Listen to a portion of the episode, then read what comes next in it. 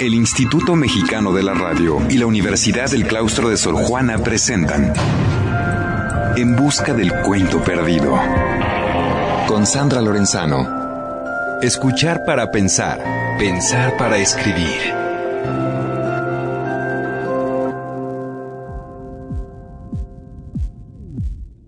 Había una vez... ¿Cómo sigue el cuento? ¿Dónde está? ¿Dónde se ha escondido? ¿Lo han visto ustedes? Los invito a que me acompañen una vez más a encontrar ese cuento que cada uno tiene escondido dentro de sí. Esas historias, esos relatos, esas anécdotas que tenemos guardadas muy adentro de nosotros mismos.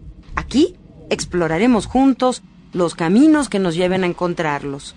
Hola a todos, bienvenidas y bienvenidos a En Busca del Cuento Perdido, un programa del Instituto Mexicano de la Radio que se transmite por Horizonte en el 107.9 de FM en la Ciudad de México, así como por Radio Imer 540M en Comitán, Chiapas, y órbita 106.7 de FM en Ciudad Juárez, Chihuahua. ¿Quién no tiene un cuento que contar? Los invito a que emprendamos juntos esta aventura a través de la creación literaria, para descubrir y fundar nuevas realidades, para recordar viejas historias, para atrevernos a llegar a otros mundos, míos, de ustedes, de todos, para dejarnos conducir por los caminos del azar, para soñar e imaginar como sólo las palabras permiten hacerlo. Así, escuchando, leyendo, escribiendo y compartiendo, cada uno irá encontrando su propio cuento. Quisiera empezar agradeciendo todos los mensajes y llamados que hemos recibido. Un programa de radio es siempre un espacio que se construye, como decía la canción, entre muchos más que dos.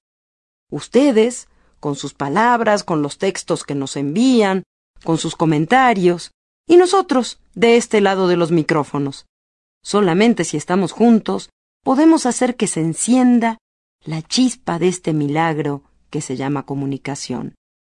Estamos en En Busca del Cuento Perdido, un espacio del Instituto Mexicano de la Radio para escuchar, para pensar y para escribir. Llámenos. Nuestros teléfonos en cabina son 5628-1736, 5628-1737 o Lada sin costo 01800 500 4637. O mándenos un mensaje por Twitter a Sandra Lorenzano, escrito así, todo junto, Sandra Lorenzano. Hoy, por supuesto, leeré algunos de los textos que me han llegado durante la semana para que podamos tener nuestra primera sesión de taller literario. Pero eso será en la segunda parte del programa. En esta primera parte leeremos un maravilloso texto que tiene que ver con el tema de hoy. A ver si adivinan de qué se trata. Es un tema de cuento desde, por lo menos, la Cenicienta. Los hay de diversos materiales y suelen venir por pares. Hay novelas que recuerdan a quienes no los tienen, como Hijo de Hombre, del paraguayo Augusto Roa Bastos, que cuenta la maravillosa y descarnada escena de un chico joven que entra al ejército de su país para asegurarse por lo menos un plato de comida al día y tiene que lijarse los pies después de ponerlos un larguísimo rato en remojo, justamente para poder calzarse por primera vez en la vida. Él, que siempre había andado descalzo. Y sí, estoy segura de que ya adivinaron nuestro tema del día, es facilísimo. Por supuesto, hablaremos de zapatos. Hay quienes sienten especial fascinación por este objeto, como le sucede a nuestra querida Margot Glantz. Estupenda escritora y crítica literaria, con una prosa siempre desenfadada y erudita a la vez, y que tiene un libro que se llama precisamente Historia de una mujer que caminó por la vida con zapatos de diseñador, y que está formado por una colección de relatos que pueden ser leídos de manera conjunta o separados escribe la propia amargo de su protagonista, Nora García, suerte de alter ego de la escritora que ya había aparecido en su novela El rastro, que fuera finalista del premio Herralde, Es un personaje, dice Margot Glantz, muy desgraciado en el amor. Cada vez que sufre un desengaño, se compra unos zapatos más pequeños que le van deformando los pies. No opta por el suicidio típico de heroínas literarias como Madame Bovary o Ana Karenina. El libro es también una crítica a cierta literatura femenina en la que hay demasiado regodeo. Hasta ahí, Margo. Así que estamos, como verán, ante un libro crítico, paródico, y hay que decirlo, absolutamente seductor. Pero vayamos ahora al fragmento literario que hemos elegido para hoy. Se trata de unas páginas de la novela de Henry de Luca llamada Monte di Dio, nombre que hace alusión a un humilde barrio situado en la parte más alta de Nápoles. Escuchemos un fragmento y luego seguimos aquí platicando en En Busca del Cuento Perdido. Es muy bueno. Rafainelo les arregla los zapatos a los pobres y no les cobra. Llega también aquel que quiere un par de zapatos nuevos. Él toma las medidas con un mecate, hace unos nudos y luego se pone a trabajar. Aquel regresa para medírselos y se encuentra con que los zapatos le quedan bien, mejor que unos guantes. Él ama los pies de la gente. Rafainelo no le hace daño ni a una mosca y ninguna mosca lo molesta. Le vuelan alrededor, pero no lo tocan, a pesar de que hay muchas. El maestro Enrico, en cambio, mueve el cuello como un caballo de carroza para quitárselas de la cara mientras que las manos están trabajando. Y también se queja como un caballo. Golpeó alrededor de él con el trapo y las moscas lo dejan en paz por un segundo. Rafainelo roza la pared con la joroba, le da comezón, Trabaja rápido. Tiene que terminar muchos zapatos para los pobres. Aquí la gente dice que en agosto ya empieza el invierno. Los zapatos son importantes para la salud. Llegan unas chanclas rotas. Sin par, él las arregla y recomienda lavarse los pies. Con los pies limpios los zapatos duran más. Está bien que se los laven en el mar. En Nápoles las fuentes escasean. Rafainelo no sufre el mal olor del cuero marchito, de plagas en los pies ennegrecidos. Su nariz debe ser una santa. El maestro Enrico, en cambio, no quiere sentirlo y lo obliga a mover la bolsa de los zapatos de un lado a otro. Lo ayudo yo, pero cuando me la cargo al hombro, contengo la respiración. Trabaja mucho. El rojo de sus pecas está más vivo mientras que los ojos verdes están calmados. Me dice que en la noche, adentro de la joroba, crujen los huesos de las alas Tratan de moverse y duelen. Está pasando. Un ambulante que vende peines le había dejado los zapatos y se había ido descalzo. Vuelve para recoger el par. Se sienta, libera los pies fajados con trapos sucios. Rafainelo saca los zapatos, aquel no lo reconoce. Tan nuevos parecían. Entonces lo abraza con todo y joroba, y lo aprieta y Rafainelo sufre por las alas que lo empujan de dentro. El que vende peines ha traído una palangana, le pone agua y se lava los pies sucios. Los deja limpios por respeto de meterlos adentro de los zapatos perfumados de grasa. Le quiere regalar un peine de hueso. Sin embargo, para el rojo enojado del cabello de Rafainelo, se necesita por lo menos un peine de cobre. Lo abraza y besa una y otra vez, y luego se va gritando por Montedidio. Aquel grito suyo que me da tanta risa. Peines, peinecitos, peines anchos y angostos. Piojosos, cómprense un peine. Que puede que esté bien en napolitano, que queda bien en una insolencia, pero en italiano no vende ni una horquilla uno que va diciendo por Italia esas cosas. La voz es fuerte y agrega al final del grito, Don Rafainelo, el zapatero, es el maestro de todos los maestros y hace caminar hasta a los cojos. En busca del cuento perdido. Acabamos de escuchar un fragmento de la novela del italiano Henry de Luca llamada Monte di Dio. Yo soy Sandra Lorenzano y estamos en En Busca del Cuento Perdido. Llamen y cuéntenme qué les está pareciendo el programa de hoy. Nuestros teléfonos en cabina son 5628-1736, 5628-1737 y Lada sin costo 01800 500 4637. También pueden mandarnos un mensaje de Twitter a Sandra Lorenzano. Hablemos un poco del genial Henry de Luca, uno de mis escritores favoritos en este momento de mi vida. Se trata de un autor nacido en Nápoles que fue militante del grupo de extrema izquierda Lota Continua y que a pesar de su ateísmo también militante, se volvió un lector fanático de la Biblia.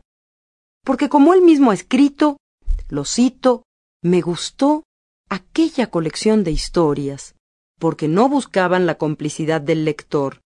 Eran remotas, no venían hacia mí, exigían que yo me desplazara hacia ellas. Me enfrento cotidianamente a esas páginas, convivo con esos nombres, pero permanezco afuera. Solitario y silencioso, Henry de Luca estudiaba hebreo en la soledad de las madrugadas, antes de que llegara la hora de entrar a trabajar a la fábrica o a la construcción como albañil, para sentir que había por lo menos unas pocas horas del día que le pertenecían solo a él. Amante de la naturaleza y del alpinismo, se ha vuelto hoy un escritor de culto, con su prosa austera y precisa, pero muy cálida, con sus personajes entrañables. La última novela que conocemos de él en español se llama El día antes de la felicidad y fue publicada en México hace solo un par de meses. Se las recomiendo muchísimo. ¿Y por qué hablo de Henry de Luca? ¿Para hablar de zapatos? Porque si de zapatos se trata, los zapateros son personas imprescindibles, por supuesto. Y en la novela Montedidío, una pequeña joya sin duda, uno de los personajes clave es precisamente don Rafanielo, un zapatero remendón, como ustedes han podido escucharlo. Montedidío es una novela que podríamos llamar de formación, o Bildungsroman, con una palabra alemana que se usa mucho para hablar de este tipo de literatura. Novela de aprendizaje o de formación, decíamos, porque cuenta la transformación, en pocos meses, de un chico de trece años en un hombre, a través del descubrimiento del amor y de la muerte, del deseo y del dolor. Hay diversos encuentros que van a marcar este paso de la infancia a la vida adulta. El encuentro con la escritura, que en rollos de papel que sobran en una imprenta le permitirá tratar de entender su realidad. El encuentro con María, la amiga a la que defenderá de los abusos del casero y con quien aprenderá a conocer su propio cuerpo y su sexualidad, así como la soledad compartida, tanto en el juego como en el gozo. El encuentro con Rafanielo, ya conocido nuestro, ese judío llegado de algún lugar de Europa del Este, escapando del holocausto, y que arregla zapatos, como quien reparte dones por el mundo, y cuyas alas, quizás guardadas dentro de la joroba, que le da un extraño aspecto de duende, recuerdan ciertos relatos jasídicos que algún día lo llevarán a un espacio de libertad. Estamos en En Busca del Cuento Perdido. Llámenos y cuéntenos qué les parece el programa. Nuestros teléfonos en cabina son 5628-1736, 5628-1737 y Lada sin costo 01800 500 4637. Yo soy Sandra Lorenzano. Vamos a escuchar ahora un poco de música para irnos al corte. Como estamos hablando de zapatos y zapateros, elegimos la canción de Paul Simon llamada Diamonds on the Soles of Her Shoes, diamantes en las suelas de sus zapatos, que canta aquí, por cierto, con los Ladysmith Black Mambazo, uno de los grupos musicales más importantes de Sudáfrica, país tan mencionado en las últimas semanas gracias al Mundial de Fútbol. Escuchemos a Paul Simon entonces y seguimos, después de la pausa, en En Busca del Cuento Perdido. People say she's crazy, she got on the of her shoes. Well, that's lose these walking blues.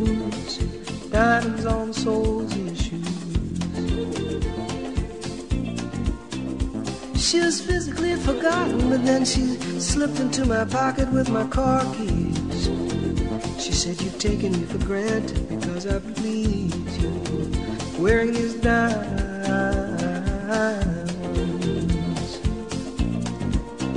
And I could say, Ooh.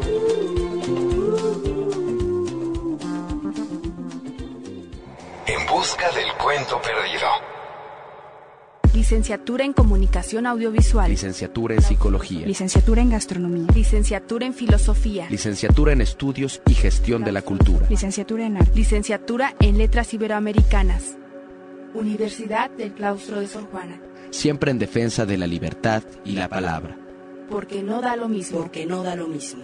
Universidad del Claustro de Sor Juana. Saber para valorar, valorar para elegir. Trigésimo aniversario. Claustro de Sor Juana. En busca del cuento perdido. Hola, seguimos en En Busca del Cuento Perdido. Yo soy Sandra Lorenzano y estamos transmitiendo desde el Instituto Mexicano de la Radio. Este programa se escucha a través de Horizonte 107.9 de FM en la Ciudad de México, así como por Radio Imer 540M en Comitán, Chiapas, y órbita 106.7 de FM en Ciudad Juárez, Chihuahua. Llámenos o mándenos un mensaje por Twitter a Sandra Lorenzano o a nuestro correo en busca del cuento perdido arroba. Estamos hablando hoy de zapatos y recordando algunos textos en los que ocupan un lugar importante, como la colección de relatos reunidos bajo el título Historia de una mujer que anduvo por la vida con zapatos de diseñador de Margot Glantz, o la maravillosa escena relatada por el paraguayo Augusto Roa Bastos en su novela Hijo de Hombre, o como escuchamos hace un momento, el fragmento sobre el zapatero Rafanielo de la novela Monte di Dio del napolitano Henry de Luca. Y ahora llega el momento en que les toca participar a ustedes. Los invito a que me manden un cuento, una historia, una anécdota que tenga que ver con zapatos. Zapatos de fútbol, tan mencionados en estos días, o zapatos de fiesta, o tenis, o botas, o lo que ustedes quieran. ¿Qué podemos contar sobre zapatos? A ver, ¿qué se les ocurre? ¿Qué nos dicen esos pares de tenis colgados en los cables que cada tanto se ven en las calles, por ejemplo? O los zapatos de los niños puestos en la puerta la noche del 5 de enero. O esos zapatitos de bebé que algunos taxistas tienen como compañía. Nosotros salimos a la calle y le preguntamos a la gente, a ver, ¿qué nos puede contar usted sobre zapatos? Escuchemos lo que nos contestaron. Serían zapatos de vagabundos, de un vagabundo así onda Nueva York, que viaje por todo el mundo y que conozca así un buen de lugares y de charcos y de basura en el piso y chicles. Y onda así como zapatos underground. De zapatos para niños, chiquitos. La historia sería, pues no sé, unos zapatos sucios que generalmente hacen travesuras, pero son divertidas y no malas. No, algo romántico, no sé, la búsqueda de un zapato en busca de su pareja. ¿Dónde está su parcito? Todas las peripecias que tendría que pasar para encontrar a su pareja. Unos zapatos de jazz que de tanto bailar se rompieron y siempre buscaban la forma de seguir adelante pese a que estaban rotos. En busca del cuento perdido. Como saben, el chiste de esta invitación es que es un juego con algunas reglas. Van las de esta semana. Como siempre, el texto no puede tener más de 15 renglones. También, por supuesto, tiene que incluir la palabra zapatos. Y le vamos a agregar la palabra deseo. ¿Ya están imaginando su cuento? 15 renglones, con las palabras zapatos y deseo. ¿Agregamos algo más? Mm, ¿Por qué no que esté escrito en tercera persona? Es decir, que hable de él o ella. Como por ejemplo, él tenía el deseo de encontrar algún día aquellos zapatos de cuando era pequeño. Espero sus colaboraciones, ¿eh? Mándenlas a nuestro correo en busca del cuento perdido arroba imer.gov.mx. Y sí, llegó el momento que muchos de ustedes estaban esperando, la lectura de los cuentos que recibimos la semana pasada. Quiero agradecerles muchísimo a todos los que participaron, en especial gracias a Daniel Chaín, a Dalila Santillán, a Lucero Roura, a Arnulfo Durán, a Luz del Carmen Robles y a tantos otros más por sus cuentos y comentarios. Recordemos las consignas de la semana pasada. Los cuentos tenían que estar escritos en primera persona, incluir la palabra memoria y el verbo perder. Y no se olviden de algo muy, muy importante. Si me mandan un texto de más de 15 líneas, no podré leerlo al aire. No lo olviden. Esta vez vamos a leer la colaboración de una de nuestras radioescuchas. Se trata del cuento Las formas de las nubes, de Luz del Carmen Robles, y dice así. Era yo, una niña medio llenita, si mi memoria no me traiciona. No gordita, ni mucho menos una albóndiga, como a veces me decía mi hermano Javier, y estaba experimentando una sensación de libertad, aventura y satisfacción, como la que seguramente sintió Henry Ford la primera vez que pudo manejar su formidable invento. Bueno, tal vez exagero, pero sé que me sentía feliz en mi nuevo triciclo. Podía acelerar dándole muy duro a los pedales, mover el volante para evadir curvas, hoyos y objetos molestos en el camino, y ¡ah, qué emoción! soltar los pies y dejarme ir por las bajaditas del parque. ¡Uy, qué maravilla! Esto sí es vida y libertad, aunque siempre están vigilando mis custodios, le hace papás, atentos ante cualquier peligro. Más tarde hay que cambiar de actividad. Es muy cansado conducir por mucho tiempo. ¿Qué tal cortar florecitas, rodarse en el pasto cuesta abajo como rollo de jamón y ahí acostadita en el pasto, perderme en las formas de las nubes? Esa parece un ángel esa otra una enorme fuente. Y esa... ¡Ay, nanita! Parece un monstruo. Muy pronto se van desvaneciendo, van cambiando o se extinguen. No perdonan mi distracción por ver otras. La primera ya se desvaneció, pero ¿cómo? ¿Ya nos tenemos que ir? Si solo llevamos unas horas aquí, en compañía del sol, las nubes, el viento, las flores, el pasto y la tierra, en fin, Vámonos. Tal vez nos caiga bien comer. Este es el cuento Las formas de las nubes que nos mandó Luz del Carmen Robles. Mil gracias, Luz del Carmen, por compartir este recuerdo con nosotros. Y ahora, un poquito de trabajo de taller. El texto de Luz del Carmen cumple, por supuesto, con las consignas. Y sobre todo tiene mucho ritmo. Casi parece que también nosotros fuéramos pedaleando rápidamente en el triciclo. Me gusta el juego entre el relato y las onomatopeyas, como mmm, ay, uy, que nos llevan desde nuestro presente a aquel pasado de niña, haciéndolo en cierto modo presente también.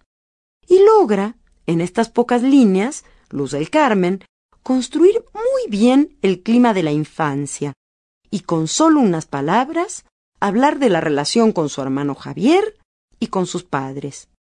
Y de eso que todos hemos hecho de pequeños, y algunos, la verdad, lo seguimos haciendo sin ser ya nada pequeños, como buscar formas en las nubes.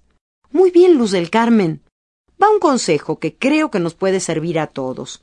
Es bueno poner punto al terminar una oración, en lugar de seguir con una coma y luego otra y luego otra. Va un ejemplo tomado de este texto. Era yo una niña medio llenita, si mi memoria no me traiciona, no gordita, ni mucho menos una albóndiga, como a veces me decía mi hermano Javier, y estaba experimentando una sensación de libertad, aventura y satisfacción, como la que seguramente sintió Henry Ford la primera vez que pudo manejar su formidable invento. Punto. Ahí va un punto. Bueno, tal vez exagero, pero sé que me sentía feliz. Punto el segundo punto, Luz del Carmen. En mi nuevo triciclo podía acelerar dándole muy duro a los pedales, mover el volante para evadir curvas, hoyos y objetos molestos en el camino, y ¡ah, qué emoción! soltar los pies y dejarme ir por las bajaditas del parque. Punto. Así, esta es una pequeña regla que nos sirve a todos. La lectura nos resulta entonces mucho más clara, y más clara para todos los que se acerquen al texto. Acuérdense, siempre es mejor cuando empezamos a escribir hacerlo con frases cortas, formadas por sujeto, verbo y complemento y poniéndoles punto al final. Este es el tipo de trabajo de taller que vamos a hacer aquí, en En Busca del Cuento Perdido. Hoy vamos a cerrar con un poema del español Jorge Guillén, que tiene que ver también, por supuesto, con zapatos se me mueren. Han vivido con fidelidad, cristianos servidores que se honran y disfrutan ayudando, complaciendo a su Señor, un caminante cansado, a punto de preferir la quietud de pies y ánimo. Saben estas suelas, saben de andaduras palmo a palmo, de intemperies descarriadas entre barros y guijarros. Languidece en este cuero triste su matiz, antaño con sencillez el primor de algún día engalanado. Todo me anuncia una ruina que se me escapa. Quebranto mortal corroe el decoro. Huyen espectros, zapatos. En busca del cuento perdido. Este fue Jorge Guillén. Y recuerden que espero sus cuentos de un máximo de 15 renglones, escritos en tercera persona y que tengan la palabra zapatos y la palabra deseo. Mándenlos a nuestro correo en busca del cuento perdido arroba o a través de un mensaje de Twitter a Sandra Lorenzano. Esto fue En busca del cuento perdido. Espero que hayan disfrutado el programa de hoy. Gracias por habernos escuchado. Gracias por habernos permitido soñar e imaginar con ustedes. Los espero nuevamente el próximo lunes a las 3 de la tarde para que sigamos buscando juntos esa historia que tenemos escondida muy dentro de nosotros mismos. Y colorín colorado, en busca del cuento perdido, es lo que ustedes han escuchado.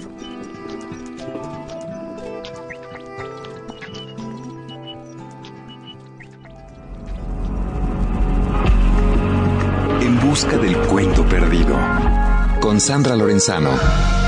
Escuchar para pensar, pensar para escribir. Esto fue una coproducción de la Universidad del Claustro de Sor Juana y el Instituto Mexicano de la Radio.